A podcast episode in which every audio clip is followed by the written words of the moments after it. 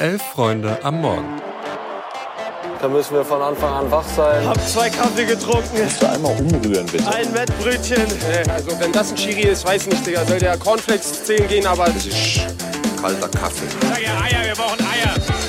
Es ist Freitag, der 18. August und ihr hört Elf Freunde am Morgen. Ich bin Luis Richter und ich freue mich, dass an diesem Morgen Felix Radfelder dabei ist. Grüß dich, Felix. Einen wunderschönen guten Morgen. Felix, wir haben viel zu besprechen. Die Bundesliga ist endlich zurück. Wir sprechen über das Auftaktspiel zwischen Werder und den Bayern. Wir sprechen über den Drahtseilakt, den die Frauen von Viktoria Berlin gerade vornehmen und um ein heißes Gerücht, was ja fast schon eine Revolution beim DFB lostreten könnte. Viel Spaß. Also, jetzt ist es soweit. Die Bundesliga ist zurück, startet heute in die neue Saison und es gibt direkt ein richtiges Traditionsduell. Der SV Werder trifft im heimischen Weserstadion auf den FC Bayern. Die Münchner, und das wird euch nicht überraschen, durften in den letzten zehn Jahren schon jeweils das Saisoneröffnungsspiel bestreiten und haben in den zehn Spielen acht Siege geholt, zwei Unentschieden gab's. Und nach der Bruchlandung, die es im Supercup gab und vor allen Dingen auch nach der Generalkritik von Thomas Tuchel an seiner Mannschaft, wird spannend sein, wie die Bayern heute reagieren und vielleicht auch welche Neuzugänge direkt starten. Bei Werder wird sicher erstmal darum gehen, sich in den nächsten Wochen vom Keller fernzuhalten. Immerhin, Niklas Füllkrug ist noch dabei. Felix, in den letzten Jahren, wenn wir so an die Eröffnungsspiele zurückdenken, da waren die Gegner, wenn man ehrlich ist, oft nicht mehr als bemitleidenswertes Kanonenfutter. Da gab es richtige Kantersiege zum Teil. Glaubst du, das wird Werder heute ähnlich gehen oder liegen die Probleme bei den Bayern vielleicht doch tiefer, als wir gerade noch glauben? Also ich glaube, es ist das unvorhersehbarste Spiel der letzten Jahre oder Eröffnungsspiel der letzten Jahre. Thomas Tuchel hat zwar von guten Trainingseinheiten nach der Supercup-Pleite gesprochen, aber es ging diese Woche schon wieder um so viele Themen. Wer steht in den nächsten Wochen eigentlich im Tor? Rolle vorwärts, Rolle rückwärts bei Ulreich? Wechselt Pavard noch? Wechselt Gravenberg?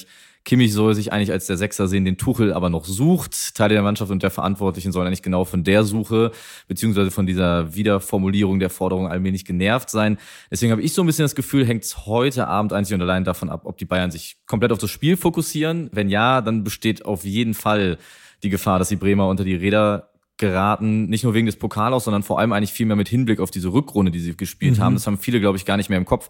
Aber die sind hinter Augsburg, Hoffenheim und Stuttgart nur 17. geworden. Also ich glaube, da bestünde auf jeden Fall die Gefahr, dass die Bayern ein Feuerwerk abfackeln.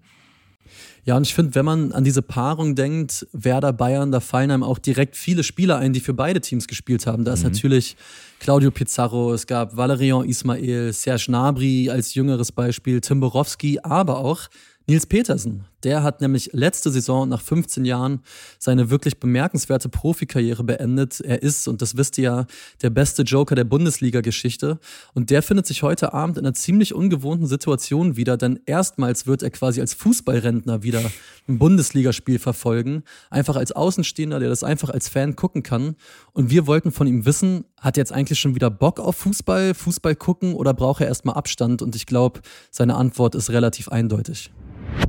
Ich freue mich riesig, dass die Bundesliga zurück ist. Kann es kaum erwarten. Pokal ist schon geil, aber Bundesliga noch mehr. Mein erstes Mal als äh, Ex-Aktiver, dass ich dann äh, auf der Couch die Spiele genießen kann. Ich bin ganz froh, bin unterwegs, dass der SC auswärts spielt, sonst würde ich ein Heimspiel gleich verpassen.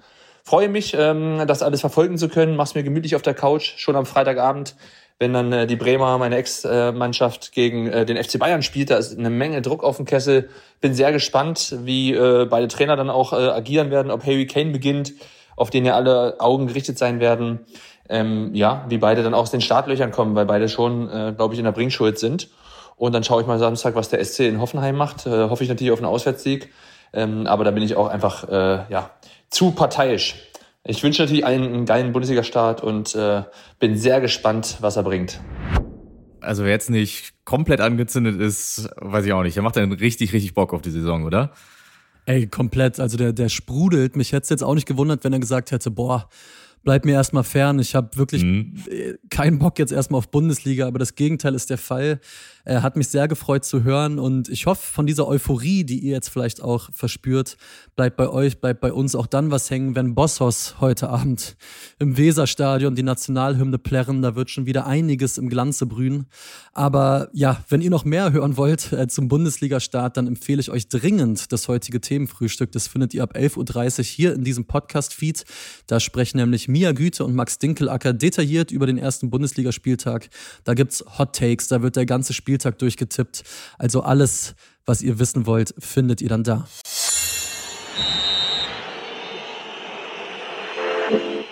Die Frauen des FC Victoria Berlin spielen aktuell noch in der Regionalliga. Das könnte sich aber bald ändern. Der Club fährt seit Monaten ein etwas eigenartiges Modell, in dem etliche Investorinnen und Investoren in den Verein investieren können. Am Donnerstag wurde jetzt bekannt, dass der Verein 94 neue InvestorInnen am Start hat, die insgesamt 1,2 Millionen Euro in den Verein pumpen werden.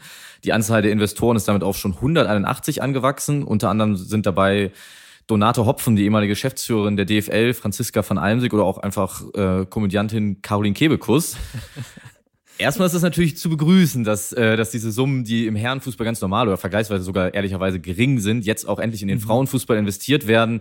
Der Frauenfußball braucht diese Investition und die Verantwortlichen haben auch durchblicken lassen, dass das vor allem in die äußeren Bedingungen fließen soll. Das Geld, sprich vor allem in die Trainingsplätze. Das ist was, was viele Spielerinnen schon seit Jahren fordern, allein um das Verletzungsrisiko zu minimieren. Trotzdem befindet sich diese ganze Sache mit den InvestorInnen immer in einem kleinen Spannungsfeld, würde ich sagen. Und Investitionen in den Frauenfußball sind sicher sehr wichtig und richtig, aber. Ja, es fühlt sich einfach nicht so richtig gut an, wenn ich ganz ehrlich bin. Zumindest geht's mir mhm. so. Es fühlt sich ein bisschen an wie, wie LinkedIn auf ein Fußballprojekt übersetzt, äh, wie, wie das Soho-Haus am Alexanderplatz als Verein. Und du hast recht, es ist wirklich total schwierig, weil du sagst, dass der Frauenfußball braucht diese Investition. Und erstmal ist es total toll, dass da Leute zusammenkommen und bereit sind, ja, Geld da reinzustecken. Aber die ganze Art und Weise hat, finde ich, mehr als nur einen kleinen Beigeschmack, weil alles, was man sieht und liest von Victoria, hat so einen totalen Agentur-Marketing-Anstrich und es fühlt sich einfach alles nicht so organisch an, nicht nach Vereinsarbeit. Und man muss auch einfach mal ehrlich sagen, mit 50 plus 1 hat das alles längst nichts mehr zu tun. Denn von der FC Victoria 1889 Berlin Frauenfußball GmbH, die gegründet wurde, hält der Stammverein, also der e.V. von Victoria, noch genau einen einzigen Prozent. Und es könnte bei einem Aufstieg wirklich problematisch werden, weil die Statuten der DFL nahelegen, dass Viktoria mit diesem Konstrukt, wenn man das abgleicht, was da erlaubt ist und was nicht, eventuell gar nicht in der zweiten Liga spielen dürfte. Felix, was sind denn deine Gedanken zu der ganzen Sache? Also mir geht das ganz ähnlich wie dir. Für mich ist CETA einfach, der Zweck heiligt am Ende nicht die Mittel. Ob das gut gemeint ist oder es natürlich eine gute Sache ist, äh, wie schon erwähnt, dass da in den Frauenfußball investiert wird. Für mich hat es einen faden Beigeschmack, gerade gleichzeitig, wenn man sieht, dass mit Turbine Potsdam, einer der bekanntesten und traditionsreichsten Vereine mhm. im Frauenfußball, jetzt gerade vor der Zahlungsunfähigkeit steht. Ich finde, es hätte auch die Möglichkeit gegeben, in bestehende Vereine zu investieren, die Strukturen zu nutzen, dann natürlich mit weniger Einfluss. Darum geht es natürlich bei, bei einer Investition. Aber ich glaube, das wäre vielleicht der nachhaltigere Weg gewesen bei so einer Investition. Ja, und wir bleiben mal bei dem Thema bei Frauen, die den Fußball eventuell verändern können, weil es gibt eine ziemlich spannende Meldung von der Münchner Abendzeitung, die haben das exklusiv berichtet. Laut deren Infos wird nämlich Ex-Nationalspielerin Nadine Kessler die Nachfolgerin von Oliver Bierhoff beim DFB. Sie würde sich dann um die Nationalmannschaften und um die Akademie kümmern. Ja, nie hätte eine Frau im DFB mehr Macht gehabt. Was glaubst du, Felix, ist da was dran? Was hältst du davon? Also ich würde sagen, es wäre eine sehr, sehr DFB-untypische Personalie im allerpositivsten Sinne. Es wäre nämlich eine Person, die endlich mal ohne Postenzugeschacher in eine Führungsposition beim DFB kommt. Weil mit Nadine Kessler käme ja eine Person, die direkt aus der Verbandsarbeit kommt, nämlich direkt von mhm. der UEFA, hat damit schon deutlich mehr vorzuweisen als bloß in Anführungszeichen eine Profikarriere. Sie hat unter anderem die CL-Reform der Frauen maßgeblich von UEFA-Seite vorangetrieben. Ähm, deswegen ist es, glaube ich, auf einen ersten Blick erstmal absolut begrüßenswert und ich würde sagen, wir bleiben da auf jeden Fall an der Sache dran und halten euch hier auf dem Laufenden, ob das denn jetzt auch so geschieht. So machen wir das und zu guter Letzt blicken wir mal noch aufs Wochenende, weil da gibt es ja noch mehr als nur die erste Bundesliga.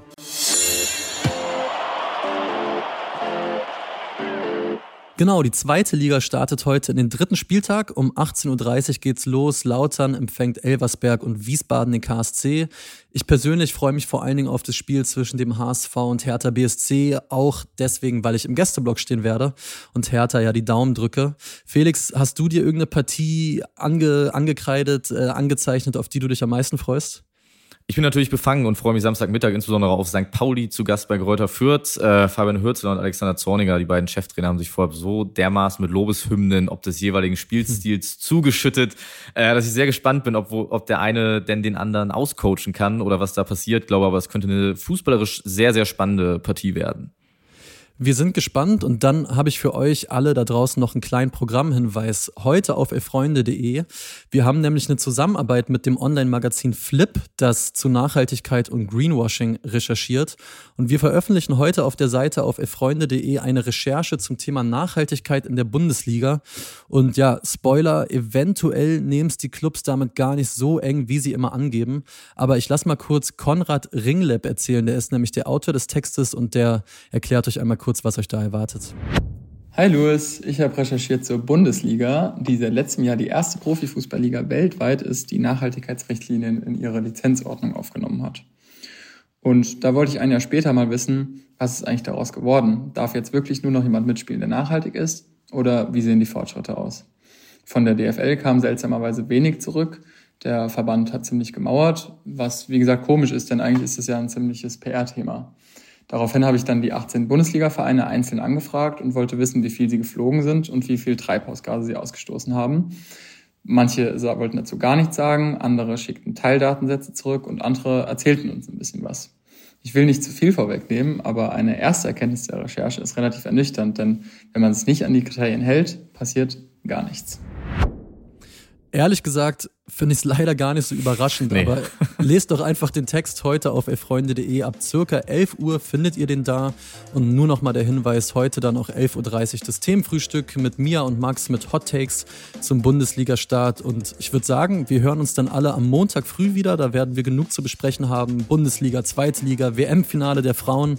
Greta ist nämlich vor Ort und wird hier berichten, wie es war. Felix, ich wünsche dir einen guten Start in den Tag, euch allen da draußen auch und danke fürs Zuhören. Euch ein schönes Wochenende. Bis dann.